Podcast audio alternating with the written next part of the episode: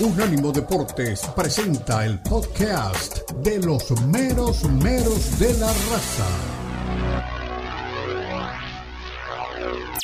Continúan los meros meros de la raza en Unánimo Deportes.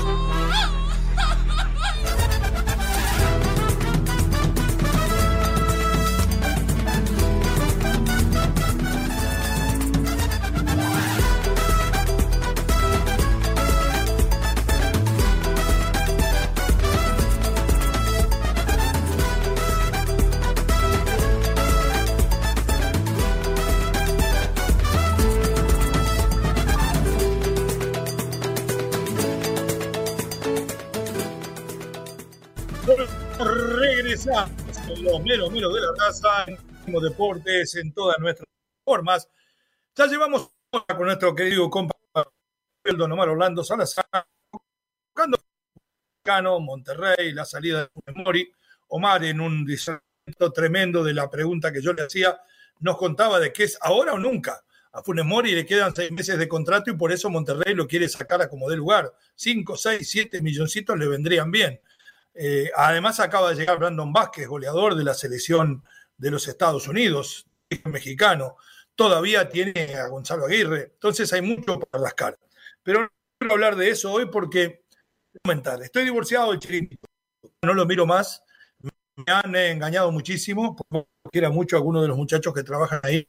Y me he volcado para el otro lado. Con mis, mis amigos, mi familia de Cadena Cera en Andalucía, con Luis Dávila, y tantos otros, hemos comenzado una investigación con la cual hemos llegado a un puerto y a la verdad en el tema de Kylian Mbappé. No se lo voy a decir ahora porque no se lo voy a adelantar, va a tener que esperar para esto porque hay otros temas bien en el tintero. Ya fuimos sobre el posible divorcio de Messi, sobre México campeón de la Copa Evidente Mexicana nos decía, Omar no solo desglosó todas estas predicciones, sino los que ha tenido, pero además la vida personal de esta artista, podemos decir, del horóscopo, muchas veces así, si usted no escuchó la palabra Omar, vaya al podcast, lo escucha porque hay muchísima verdad en todo esto. Dentro del fútbol español, un poco de alivio, ¿no? Eh, no toda la culpa es de Diego Aguirre, o podemos decir de Diego Alonso, mejor dicho, Diego Aguirre es el técnico de Peñarol. El Sevilla sigue perdiendo y Sergio Ramos saca la cara por sus compañeros y se cruza con los en plena entrevista. El Barcelona visitó Las Palmas y la pasó mal. Araujo siendo zaguero, después lateral izquierdo, después puntero izquierdo, nueve, lo fue todo en el Barcelona y al influjo del uruguayo y lo que hizo Logan terminaron rescatando, iban de las manos frente a Las Palmas. Hay fin de semana de Copa del Rey. El Madrid va a tener que viajar eh, al interior, a Castilla y León, a jugar uno un partido bastante comprometido. También lo va a tener que hacer el equipo colchonero, va a tener que viajar a Lugo. Vamos a analizar toda esta liga mexicana, toda esta liga manos de Girona. Para después hablar de mexicano de Europa. El Mr. Premier para contarnos con el gran Edson Álvarez, partido ahora sí en el Beckenbauer de Malvin anota y es cada vez más en su equipo de Premier caso fuerte es la llegada de Perón, que ya duerme en el nido. Chivas llega para trascender. Ahora, ¿de qué va a jugar? ¿A quién van a sacar? ¿Qué garantía nos da este chico que realmente ha tenido una disciplina que ha dejado mucho que desear? Parece que en el rebaño sagrado nos escucharon. Está Kate Cowell, un chico que juega en la MLS, nacido en los Estados Unidos, creo que de madre mexicana, que ayer recibió el pasaporte del eh, país eh, de México y podría llegar a jugar en el Guadalajara. Dicen que Fernando Hierro, al fin escucharon mis ruegos, mentalidad europea, va a ir no solamente por él, sino por varios naturalizados. Y es lógico. Si pueden jugar en selección, ¿por qué no pueden jugar en Chivas? Además, me daría la razón, en Chivas no hay talento para que México, para que en México salga campeón del Guadalajara solo con mexicanos. Hablando de mexicanos y de Chivas y campeones, Chicharito Hernández, eh, ayer eh, lo decían en el Sport Center, de que Chicharito Hernández estaría casi confirmado para jugar por las Chivas. Lo había adelantado Andrés Pierre Gignac en un streaming cuando le dice, te veremos pronto en el rebaño. Vamos a ver si nuestro amigo Sergio Dip acertó o no. y cómo no va a acertar si es tan amigo de Chicharito como nosotros de Miguel Herrera. Mi queridísimo Omar Orlando Salazar, bienvenido. Algo nuevo que tenga desde que salimos de radio hasta ahora para comentar sobre el tema Chivas, sobre el tema Gignac, sobre el tema Cowell. ¿Qué nos trae por ahí? Bienvenido. Poeta, ¿qué tal? saludo para usted de nuevo, para toda la gente que nos sigue, que nos acompaña en audio y video. Pues sí, muchas novedades van surgiendo de momento. Eh, con esto de las contrataciones que se vienen dando tanto en el fútbol mexicano como en el fútbol internacional. Para citarle una, ¿no? Eh, Juan Carlos Osorio es nuevo técnico del Atlético Paranaense, muy recordado en el fútbol mexicano. Buen equipo, ¿eh? sí, buen equipo. buen equipo con, mucho dinero, con mucho dinero. Exactamente. Y mire, de, de, esas cosas, ¿no? Juan Carlos Osorio pasa por el fútbol de Egipto, pierde cinco partidos, eh, y viene y recala ahora en el fútbol de Brasil, donde ya había estado, hay que recordarlo, porque había dirigido nada más y nada menos que al conjunto de Sao Paulo y de donde Rogerio Seni en su momento hablaba bondades. Pero bueno, son cosas que se vienen dando en el fútbol internacional. Usted preguntaba por eh, el tema de Chicote Calderón. Y para entrar en materia, yo sí le digo, ha generado muchísima polémica su llegada al equipo de las Águilas del la América. Las razones pues son obvias. Eh, obviamente, lo que tiene que ver la rivalidad que se mantiene entre Chivas y América. Y la segunda es, ¿por qué un jugador de la condición del Chicote Calderón, no hablo de la futbolística, sino de la disciplina, llega a la formación del América? Porque un jugador con esa situación, pues obviamente tiene miles de reparos. Y es lo que eh, aparentemente ha hecho ahora el América. Cada seis meses le van a revisar su comportamiento dentro y fuera de la cancha.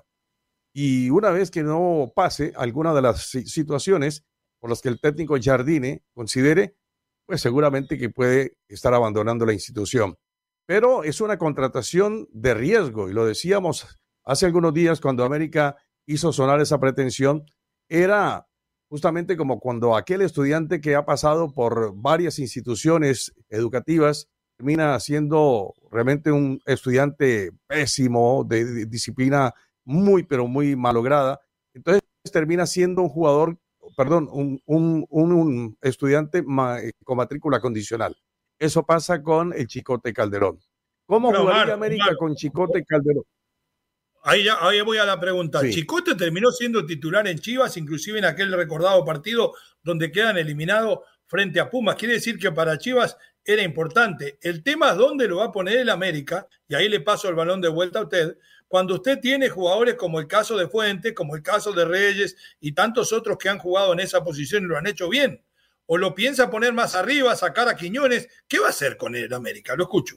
Tengo esta formación tipo que han entregado algunos reporteros ya viendo lo que son los entrenamientos del equipo.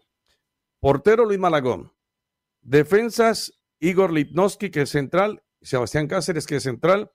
Chicote Calderón por un lado y Kevin Álvarez por el otro. Medios Jonathan Dos Santos, Alejandro Sendejas, Diego Valdés y Álvaro Fidalgo. Y delanteros Julián Quiñones y Henry Martín. ¿Contra quién debutaría el Chicote Calderón?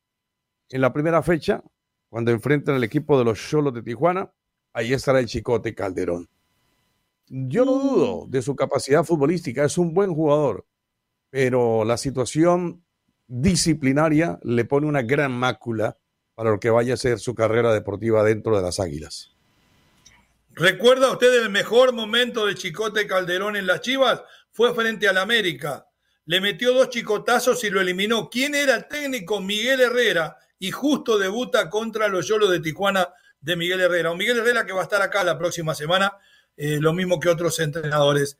Ahora, sinceramente, yo creo que la resistencia de los hinchas del América, ya veo que sale Reyes, por la formación que usted me dio, eh, eh, va a ser en los primeros partidos hasta que Chicote meta un gol de esos. El día que Chicote meta un gol de esos y como hacen todos salga y se ve el escudo del América, ya pasó a ser ídolo y se olvidaron de que jugó en Chivas. Si Figo jugó en el Madrid y jugó en el Barcelona, si Ronaldo jugó en el Madrid y jugó en el Barcelona, no va a haber tanto misterio.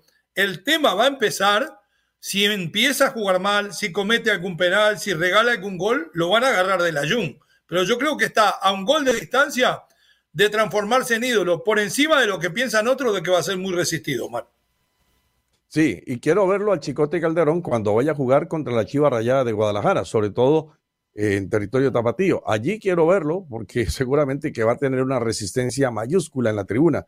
De todas maneras, pues uno augura lo mejor para el jugador, espera que rinda, pero hay situaciones que al, que al fanático lo le incomoda. Eh, hay un, por ejemplo, que él pone en las redes sociales eh, de gratitud para la América y más bien dejando de un lado lo que Chivas hizo por él. Entonces, ese tipo de cosas dejan a la persona, y en este caso al jugador, mal parado contra una acción que le dio cariño y que si se fue de esta institución, de la Chiva Rayada de Guadalajara, no fue por los hinchas, no fue por los directivos, no fue por sus compañeros, fue por sus propias actuaciones eh, de indisciplina, ni siquiera dentro de la cancha, porque en la cancha a lo mejor Acá, pudo haber rendido. Acá es como en la escuela, cuando, cuando su hijo viene a la escuela y dice la maestra es mala. La culpa es de la maestra, tengo bajas las notas, pero el chico se esquipea la clase, se queda en el recreo más de lo que se tiene que quedar, no presta atención. Es muy simple. Calderón no puede eh, eh, tomar esa actitud tan inmadura de decir que los malos fueron los directivos de Chivas, fueron buenos y hasta consiguió Paunovic que lo perdonaran antes que lo demás y volvió a ser titular. Creo que eso le dio el valor que necesitaba en los últimos partidos para que el América se fijara en él. Más que enojado, tiene que tener gratitud. Ahora, no creo que si le mete un gol a las Chivas vaya a pedir perdón a la tribuna. Este lo va a gritar como loco, Omar. Mire lo que le digo. Sí, sin lugar a dudas. Ahora, la Jun ha hablado por él. Eh, todos sabemos que, que la Jun fue muy resistido en las Águilas del la América por aquellas situaciones donde, no por indisciplina, sino porque malogradas en la cancha, hacía jugadas realmente terribles, absurdas. Y entonces toda era aquella culpa de la Jun. Ahora la Jun, ya retirado de las Águilas del la América, dejándole prácticamente esa posición, le dicen a la afición, denle el beneficio de la duda, no lo maten todavía, denle la oportunidad de que él pueda actuar y que él pueda responder y que sobre todo fuera de la cancha pueda cumplir a cabalidad lo que eh, todo equipo espera, que se porte bien un jugador. Yo creo que hay que darle ese compás de espera que pide la Jun. Bueno, cuando usted llegó aquí también esperábamos que se portara bien y yo he viajado mucho con usted. Nos vamos a ir a la pausa después de la misma. Nos vamos a meter en el tema Chicharito, Javier Hernández. 305-600-0966, número de contacto con la raza. ¿Llega Javier Hernández al rebaño por agradecimiento o porque eran todas mentiras y no tenía ninguna oferta como la gente? Usted es el que responde. Muchos años sin verte. Wow, se me grande. No estamos en la selección, ¿qué es aquí? En breve continúan los meromeros de la raza en Unánimo Deportes. Recuerda que también estamos en Instagram, Unánimo Deportes. Continúan los meromeros de la raza en Unánimo Deportes.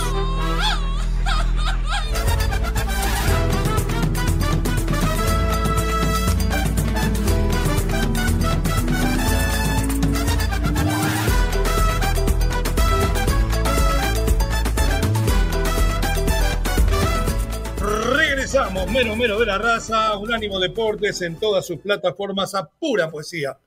Porque esto sí tiene poesía. Tiene poesía porque tiene mucho sentimiento. Ustedes recordarán allá en los amaneceres del 2005, 2006, Coras Tepic, Tapatío, después en el 2006 en Guadalajara. Javier Hernández Balcázar, un chico de una gran humildad que tuvimos la posibilidad de conocer cuando integraba aquella selección sub-17, no de conocerlo porque no salimos a comer con él, de la cual Jesús eh, Ramírez lo dejó fuera para llevar a los locos bajitos, prefirió a Carlos Vélez y salió campeón del mundo 2005, y lo que, no, lo que no sabe la gente es que en esa selección fue a practicar de puntero derecho. A la larga terminó ganándole al destino.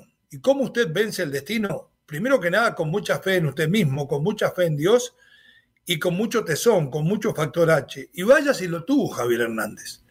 Esto no lo llevó a triunfar en el Guadalajara, sino además en su momento gracias a los buenos oficios de mi amigo del alma, ya desaparecido, y lo puedo decir con propiedad porque tuvimos suerte de estar hasta en su casa, eh, don Jorge Vergara llegara un día por sorpresa de todo, para sorpresa de todos al Manchester United. ¿Se acuerdan cuando nos despertamos, pusimos raza deportiva, nos engancharon con Londres, con Manchester y allá estaba el bueno de Javier Hernández con Jorge Vergara y los directivos? Nosotros decíamos, hizo magia, don Jorge, es lo mejor que ha hecho como presidente. Y vaya que si hizo magia. Este chico que en algún momento llegó de cabeza dura, a meterse en el fútbol profesional porque condiciones habían muchos que tenían muchas más. Se consolidó y terminó haciendo una muy buena campaña en el Manchester United. En un promedio, podemos decir, de casi un gol cada dos partidos, y siendo que había sido muchas veces suplente. Le ganó a Berbatov, la pulseada que había sido goleador en la temporada 2005-2006, el puesto de titular. Y todos nosotros dijimos, wow, este Javier Hernández está para mucho más. Después que la historia de Hernández. De ahí terminó saliendo al Real Madrid y muchos nos quieren hacer pensar que el Real Madrid fue ídolo. Chicharito hizo siete goles en el Madrid. Es cierto, jugó muy poco, pero hizo siete goles. Nadie es histórico con siete goles con una camiseta. Lo que más recuerdo es que con uno de sus goles clasificó al Real Madrid a semifinales de Champions. Creo que el otro gran momento de Javier fue en el Bayer Leverkusen, donde jugó 54 partidos y hizo la friolera de 28 goles con un primer semestre muy bueno. De ahí pasó al West Ham United, más o menos, pasó al Sevilla de noche y se volvió a reencontrar con una buena cantidad de goles en Los Ángeles Galaxy. La verdad, si tengo que decirlo, es un hombre que llegó a los lugares que llegó a fuerza de tesón, a fuerza de tener fe en sí mismo, pero después cuando perdió esa fe y abandonó el tesón, terminó demostrando las carencias que tenía porque muchas veces las ganas las disimulan. Y si miro, como miro a veces con ojos de directivo futbolístico cuando voy a contratar a un jugador donde jugó año por año, cuando un jugador cambia de equipo todos los años, o casi todos los años, cosa que no hizo nada más cuando estaba en el Manchester, que tuvo cuatro, da la sensación de que eso no en ningún lado. Entonces, cuidado, ¿qué nos hace pensar que este Javier Hernández, de haber dejado el Bayern Leverkusen hace ya siete años, su carrera fue barranca abajo, que tuvo un renacer, un canto de cisne en el Galaxy que viene una lesión de ligamentos cruzados, una operación muy fuerte y muy dura, de la cual llevó muchos meses en recuperarse. ¿Qué nos hace pensar de que va a venir Omar y cambiarle la historia a este equipo de Guadalajara, donde va a tener que ir con un Macías que también vuelve de la misma lesión, pero con 15 años menos? Eh, ¿Chicharito llega por amor o llega porque todas aquellas ofertas que él tiró en algún momento de Arabia Saudita, de Europa y de la MLS no existían o eran muy baratas. Lo escucho, Mar.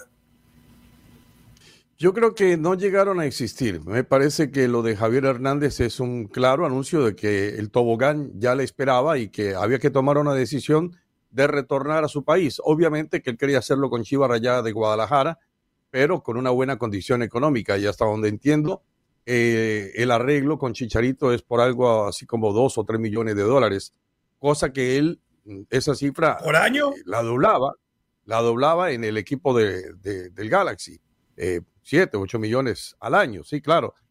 Después hay que decirlo, ¿no? Y yo estoy de acuerdo con usted, el tesón, la voluntad, la preparación tanto académica como, como futbolística de Javier le ayudó mucho en su carrera y uno tiene que hablar a la hora del balance de cosas positivas de, Javier Hernández, porque estuvo cuatro temporadas en el Manchester United, hizo 50 goles, fue adorado en el equipo del Manchester United. En el Leverkusen, como usted bien reseñaba, también tuvo unas buenas actuaciones. En el Pero hace 10 años de eso, ¿eh? Hace 10 años de ese Por eso digo que los años no pasan en vano y que vienen tobogán. Pero eh, en el recuento, digo yo, eh, siempre habrá cosas positivas para destacar. Ahora, el momento la actualidad. Para Javier Hernández, naturalmente que no es la mejor, no solamente por la edad, son 35 años, 36 años de edad, y ya la edad comienza a pesar. Y su lesión, la más reciente, fue una lesión de muchísima consideración, un tipo de, lesión de ligamentos que difícilmente tiene como para esa edad a una plena recuperación. Entonces yo creo que para empezar, sí, yo creo que si llega Javier Chicharito, Hernández a las Chivas, como se ha de cristalizar seguramente, eh, va a generar dentro del mercado la venta de muchísimas playeras. Eso no cabe la menor duda. Porque Chicharito lo quieren en Chivas. Fue, un jugador querido y siempre ha dejado una estela huella eh, positiva. Pero me parece que después de ahí, eh, decir que vaya a rendir en la cancha va a ser un poquito complicado. No quiero aventurarlo y decirle tampoco que no lo va a hacer, pero a esa edad, entendiendo la lesión, yo creo que es fácil de deducir, no va a ser un jugador indiscutible dentro de la Chiva Rayada de Guadalajara. Lo que sí espero es que sea un buen líder, eso sí. Bueno, vamos a escuchar un adelanto que daba en un streaming con Chiñac, donde se le da a Chicharito de sorprendido. Y después yo le voy a dar una buena noticia a los hinchas de las Chivas, a los Chivas hermanos como yo. ¿Dónde va a jugar Chicharito y con quién se va a asociar para que ambos puedan renacer? Uno por joven y Chicharito prácticamente en la despedida soñada del equipo de sus amores. Suelte ese pedacito de streaming, mi querido Forni, por favor. Sí, sí, sí. Yo jugué en contra del Cepi y él en Santos.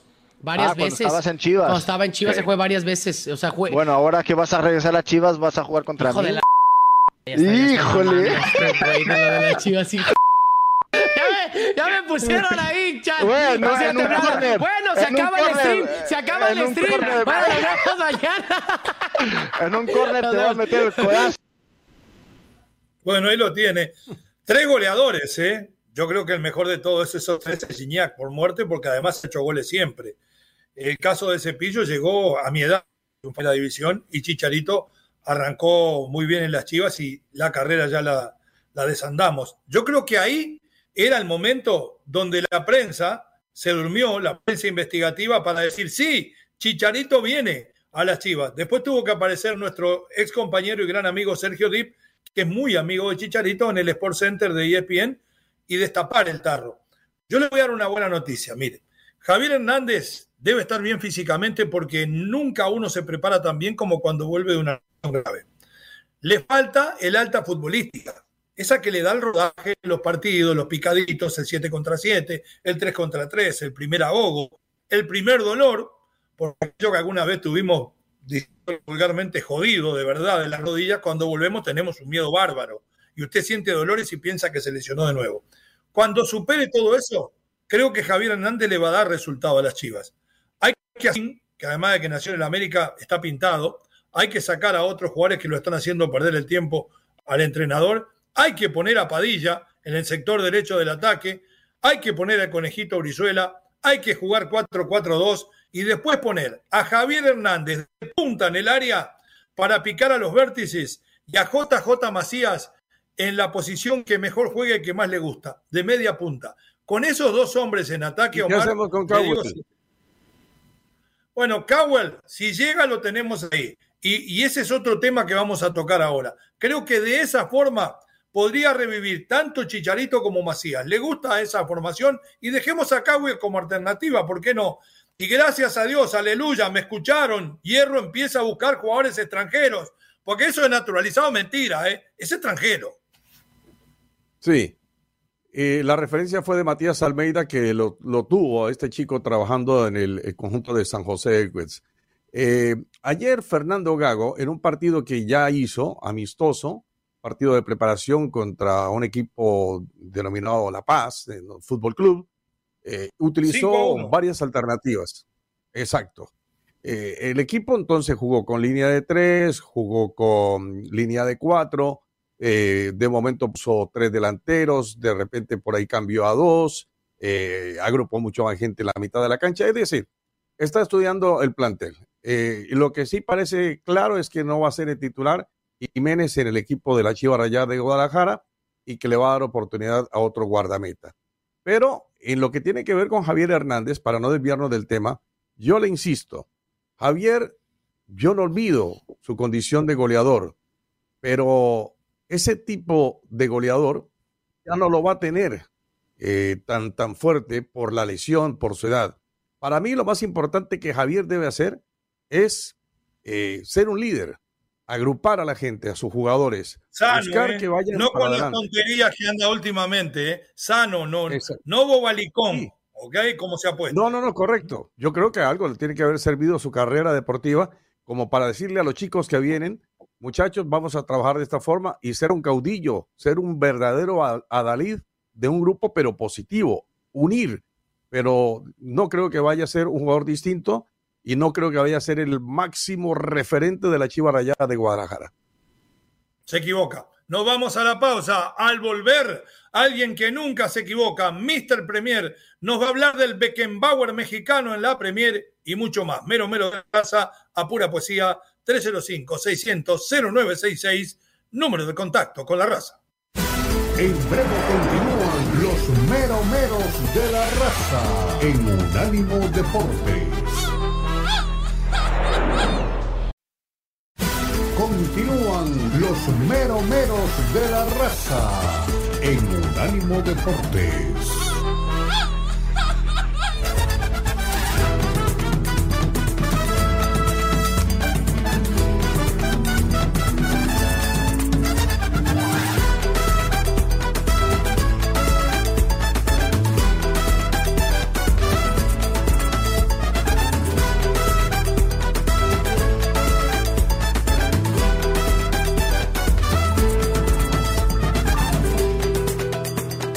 Empezamos a pura poesía aquí en Los Mero Mero de la Raza. Es un gusto, como cada viernes, Mr. Premier con nosotros. Analiza como nadie, porque está permanentemente no solamente dedicado al fútbol mexicano, sino al fútbol europeo. Su liga preferida es la Premier. El Liverpool está primero con 45 puntos, pero eso no sorprende a nadie. El West Ham está a cuatro puntos o cinco puntos de meterse en zona de clasificación en la Europa League del Tottenham, tiene 34 y como para aquellos que dicen que siempre hablamos cosas negativas, hay cosas muy lindas y muy positivas para hablar de un Edson Alves, al cual en algún momento bautizábamos el Beckenbauer mexicano, porque en sus inicios jugaba de zaguero, jugaba de volante central, inclusive el ridículo Osorio se le ocurrió ponerlo de marcador de público, hizo lo que pudo. Mirísimo Hugo Carrión, Bienvenido, ¿cómo le va? Cuénteme un poco, primero que nada, del gran momento que vive Edson Álvarez. Lo va a dejar en el Huesca, lo va a catapultar más arriba, se ha consolidado, ha puesto un pie firme como mexicano, cosa que cuesta mucho diciendo nosotros sabemos si podemos jugar aquí. Bienvenido. ¿Cómo estás, Leo? Un abrazo para todos. Feliz año, muchachos. ¿eh? Un abrazo para, Igualmente. para, Omar y para Dani en la, en la producción. Bueno, lo de Edson Álvarez, la verdad es que si uno eh, de pronto eh, revisa lo que está pasando con el West Ham de un tiempito para acá, es decir, si no es constante en, ver fútbol inglés, pensaría que cuando vea a Edson Álvarez lleva muchos años jugando en Inglaterra.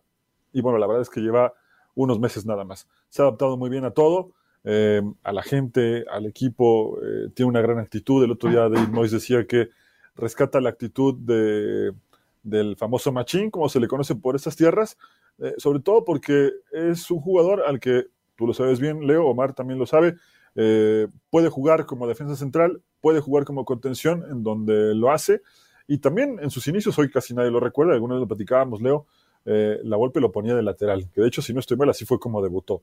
Entonces, esa disciplina táctica también hay que rescatarla porque, vamos a ser honestos, el futbolista mexicano es disperso, tácticamente es disperso, ¿no? Y si no, veamos cualquier partido de Copa Libertadores o de CONCACAF o de Copa del Mundo y le hacen goles a pelota parada al fútbol mexicano siempre, desde que jugaba la Tota Carvajal. Entonces, encontrar un jugador que tácticamente sea eh, disciplinado, que tenga sacrificio y que además... Eh, Buena lectura de juego.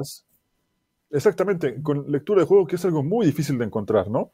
Eh, yo no quiero caer en frases hechas. Ahora, una cosa, antes, Hugo, nosotros siempre decimos, cuando hablamos de la Liga, hacemos con Universidad de Fútbol, tanto como la Liga de Portugal. Muchas veces los jugadores no son mexicanos, sino sudamericanos. Por ahí pasó Suárez, eh, pasó Romario, han pasado tantos otros. Si uno quiere terminar de educarse tácticamente, creo que la liga holandesa es el lugar perfecto, además de que se trabaja mucho en la fundamentación técnica. Ese pasado por Holanda le dio es para que llegue llegara a la Premier y no extrañaran los desplazamientos tácticos? No, es que justamente es cuando uno piensa que realmente el fútbol holandés es, es formativo, ¿no? Eh, veamos cómo está hoy y cómo llegó, ¿no? Hay jugadores que evidentemente como él eh, han ido creciendo. Lamentablemente, por ejemplo, el caso de Jorge Sánchez no fue un caso de éxito, digamos, del fútbol holandés con, con jugadores mexicanos, ¿no? Ese es muy malo. Él se fue, Ese no crece en ningún lado. Muy mal. Sí, sí. Eh, el otro caso, bueno, el de Andrés Guardado, que ya era un gran jugador y se termina de formar, por más que ya tenía muchos años en el fútbol grande, ¿no? Eh, el Maza Rodríguez, ¿no? Eh, ¿Cómo regresó al fútbol mexicano el Maza Rodríguez? ¿no? Y, realmente no era un gran defensa, ¿no? ¿Verdad? Ha sido que era un buen defensor terminó de armar allá, ¿no? Ahí tiene a Mr. Premier, dispárele. No, no tanto como para dispararle, porque Don Hugo yo sé que es un gran amigo de esta casa periodística y nos une una buena amistad. Oiga, Hugo, eh, hablando de, Edson Álvarez, recientemente uno de sus eh, más importantes logros ha sido el de considerársele como que el que hizo uno de los goles más importantes para el mes de diciembre del equipo del West Ham. Me parece que eso también le ayuda mucho, amén de que, como comentábamos con anterioridad, ya hace un buen tiempo, eh, el jugador mm, de pronto por ahí se enfrascaba en muchas discusiones, se ganaba cartulinas amarillas insulsas y a, y a la afición no le, no le gustaba mucho pero eso ha bajado, ha bajado y creo que eso le ha servido también mucho, ¿no? El contenerse un poquito y ser un poquito más práctico y más técnico al momento de ir a buscar una pelota dividida. Sí, una de las características de este equipo, digo, cada, equipo en Inglaterra em, tiene un estilo, ¿no? O, algo que lo identifica con la gente para que conecte con la gente, ¿no? Y esta es la garra.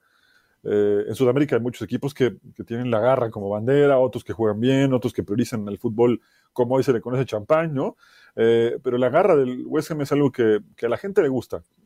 Si un jugador llega y pone garra, seguramente va a conectar rápido con la hinchada del West Ham. Y ese fue el caso de Edson Álvarez.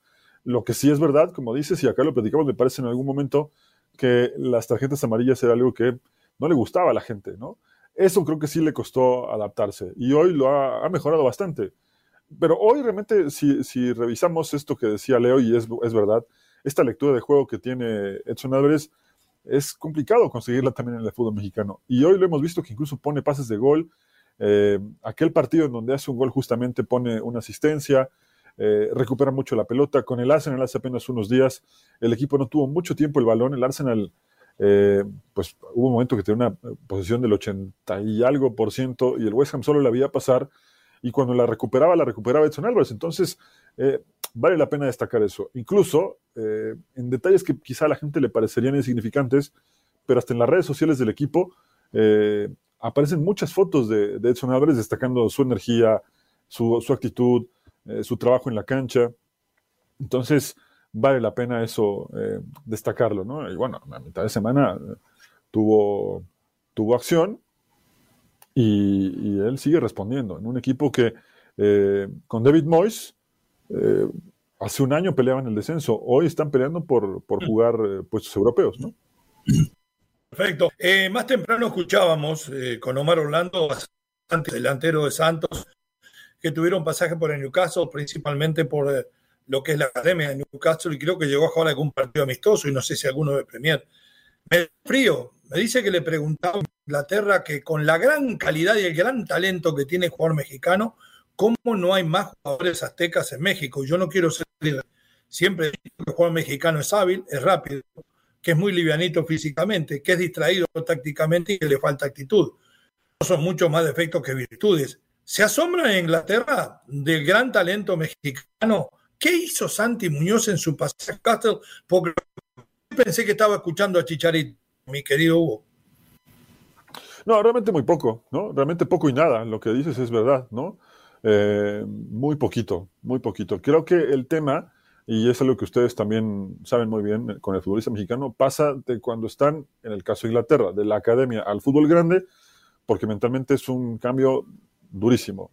¿Desde cuánto van a ganar? Porque además eh, el futbolista mexicano está acostumbrado aquí a ganar eh, al mes o quincenalmente, dependiendo de sus contratos, y allá, por regla, no importa qué profesión tengas, todos tienen un salario semanal, todos, no importa, eh, insisto, qué cargo sea. Entonces, cuando ven una gran cantidad o empiezan a ver una gran cantidad, desde luego que ahí medio que se desubican un poquito. Luego lo otro es adaptarse a las exigencias de un equipo, eh, el que me digan de Inglaterra, en donde ustedes saben muy bien que no se pueden relajar, ni para la parte de arriba de la tabla ni para abajo, porque tres descienden, porque hay ocho puestos que se disputan eh, juegos en Europa y porque los demás, entre el 9 y el 16 de la tabla, seguramente quiere una buena posición para también ganar una buena cantidad de dinero por derechos de televisión. Entonces, hay presión por todos lados. Puntualmente en Inglaterra hablo de eso.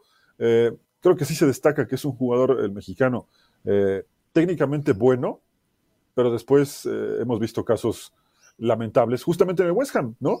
Como lo de Marquito Barrera, ¿no? Que incluso le pagaron, como a muchos otros jugadores, una maestra de inglés y le decía que se sentía mal, que le dolía la garganta o que le dolía la cabeza o que la lluvia para no tomar clases de inglés porque no le lamenté nada, ¿no? Entonces. Antes de que se vaya, Hugo, yo tengo a Chicharito, tengo a Raúl y tengo a Ed como los mexicanos, de alguna manera triunfadores en la Premier. ¿Hay alguien más? Y Vela. Pero Vela podría jugar en el Barça. Barça hubiera, eh, Vela hubiera podido jugar en el Barça, lo dije siempre, si hubiera querido, y él pidió ser feliz antes de ser exitoso en Europa y lo terminó siendo en la MLS. Lo escucho. Creo que lo de, lo Salcido, que lo hablábamos un poquito también hace un ratito, eh, a la pasada, con el Fulham era pintaba bastante bien. Fue muy regular. Y los hinchas del Fulham también engancharon rápido con un jugador que eh, había aprendido muchísimo. Había madurado mucho Carlos Salcido de, estar en Holanda, de ser referente y capitán del PSB, a, empezar a ganar minutos con, con el Fulham. Sin embargo, ahí hubo otro factor que también es mucho el futbolista mexicano. La familia, lo digo con mucho respeto, las esposas y las señoras que nunca se adaptó a la vida en Europa. Ahí apareció milagrosamente para la familia Salcido eh, Tigres y el resto ya es historia, lo conocemos todos. Sí. Una pregunta, si me lo permite, poeta. Con motivo justamente de la, de la probable eh, presencia ya de Javier Hernández allí en Guadalajara, ¿qué tanto de manifestación positiva ha tenido el seguidor de Chivas Rayadas para, para esta noticia que hoy eh, pues sorprende a todo el mundo? Pues eh, algunos la recibieron con mucho gusto porque además, eh, también hay que decirlo, la cultura de nostalgia en el fútbol mexicano y en el aficionado promedio también es algo que, que vende muchísimo y vende bien, ¿no? entonces muchos lo esperan con, con muchas ganas. Hay una parte quizá la más crítica, que no es la, mayor, es un sector un poco más reducido, que sabe muy bien en qué condiciones va a llegar Chicharito y que probablemente no aporte lo que el grueso de la hinchada de Guadalajara espera. Esa es la realidad. Él podrá estar entrenando todos los días, pero ritmo no tiene y le va a costar mucho trabajo. Hay que jugar. Hay que, jugar. Que cuando agarre ritmo, la que no se resienta de las lesiones, este crítico de los últimos tiempos, desde que se fue del Houston prácticamente. Termina rompiendo y se va a despedir como lo que es para Guadalajara, como un grande. Hugo, muchas gracias. Tengo rosca, no sé si le gusta eh, la rosca de Reyes. Le digo la verdad, es cierto, eh. me asaltaron, 32 dólares me cobraron acá en Miami, ahí en rodilla, el, ah, bakery, por una rosca de Reyes. Y todavía no sé si me van a poner muy adentro, que era lo más importante. Feliz Día de Reyes. Ya regresamos con Faldo Popo a pura grande. En breve continúan los meromeros de la raza en Unánimo Deportes. Escúchanos 24-7 en las plataformas de TuneIn, iHeartRadio y Odyssey. A-U-D-A-C-Y. Odyssey.com. Continúan los meromeros de la raza en Unánimo Deportes.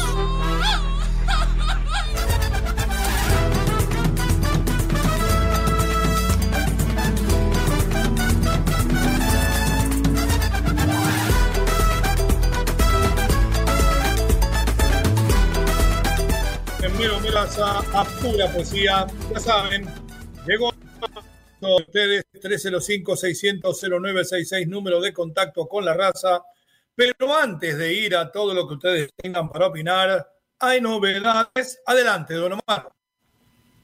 Sí, señor. Pues mire, dentro de las novedades podemos a esta hora citar que la, el Instituto de Federación de Historia y Estadística, con sede en Alemania, ha elegido el mejor equipo del mundo 2023.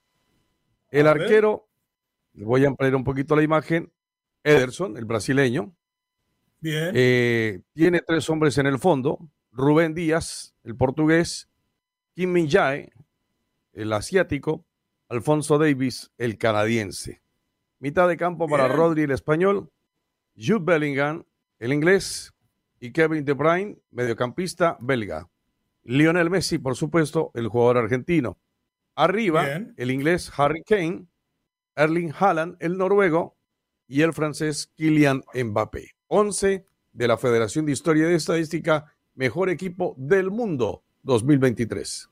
Tendría que haber alguien más. A mí del medio para arriba, que es donde me interesa. Messi, Kane, Haaland, Mbappé. Yo estoy servido. Eh, ponen a Bellingham en la mitad de la cancha. No creo que Rodri tenga más mérito que algunos otros, pero todos sabemos que es un fenómeno, por más que ha estado lesionado. Después en la defensa, bueno, lo de Davis me gusta, el canadiense, que es el mejor jugador de CONCACAF. ¿A usted se le ocurre algún otro que debió haber estado ahí?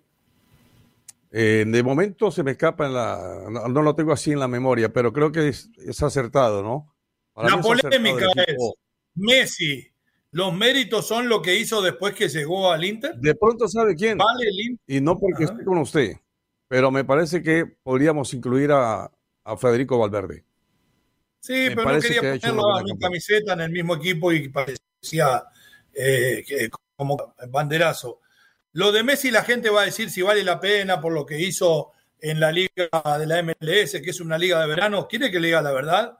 Yo no sé si los árbitros ayudaron, como usted lo quiera llamar, pero Messi fue descomunal lo que hizo de Inter. ¿eh? Fue impresionante, de todos colores.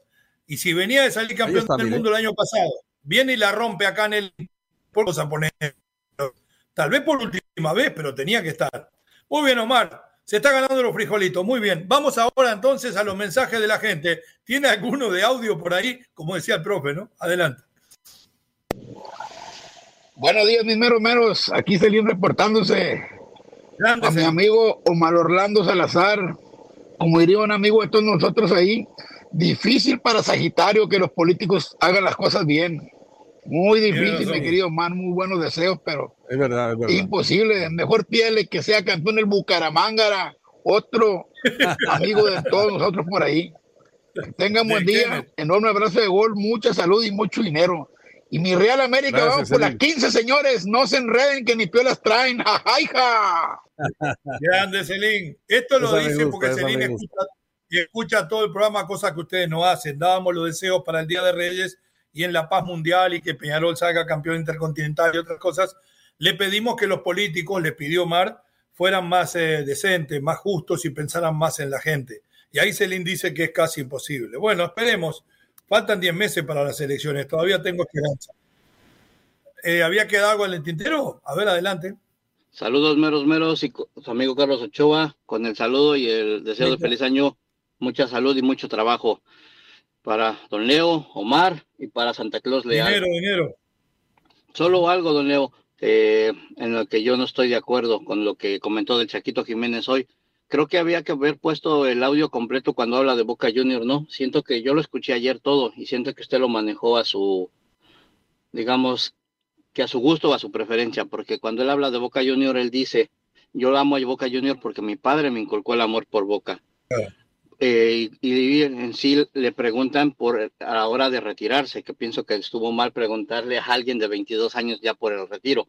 y él dice, sí me gustaría retirarme en Boca o en Cruz Azul, porque son los equipos que amo. Son por mi padre que me inculcó Boca Junior y porque yo me formé en Cruz Azul.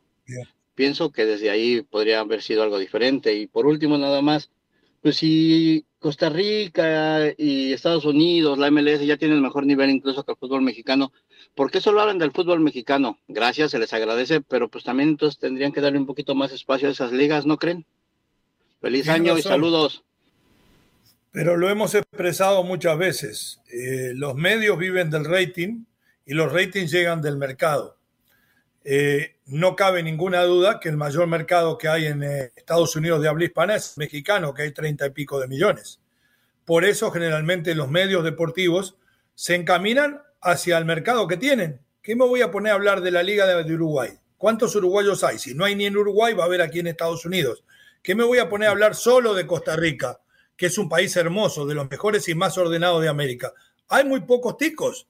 Entonces, hablamos en proporción a población, porque si no vamos a tener uno de rating y nos van a rajar a todos, esa es la realidad. Y además a mí me encanta el fútbol mexicano, Usted sabe que hace 25 años que con Omar estamos, gracias a Dios, dedicados también al fútbol mexicano. ¿Algo más? Si no, Omar, con la lectura. Un teto, un teto, perdón. El Piño Rodríguez. Beso. Omar y Forni. Leo, apúntalo. El próximo descenso del Sevilla al Güey Alonso. Otro especialista en descenso junto a Siboldi. No da nada más los mexicanos, son también los uruguayos. Pero espere, Siboldi lleva tres campeonatos ganados y me lo pone especialista en descenso. Ha salido campeón con Cacafi de México, Diego Alonso, y usted me lo pone especialista en descenso. Le mando un mire para que vea lo quiero. Beso de año nuevo. Pausa, ya regresamos. Unánimo Deportes Radio. Este fue el podcast de los meros meros de la raza, una producción de Unánimo Deportes.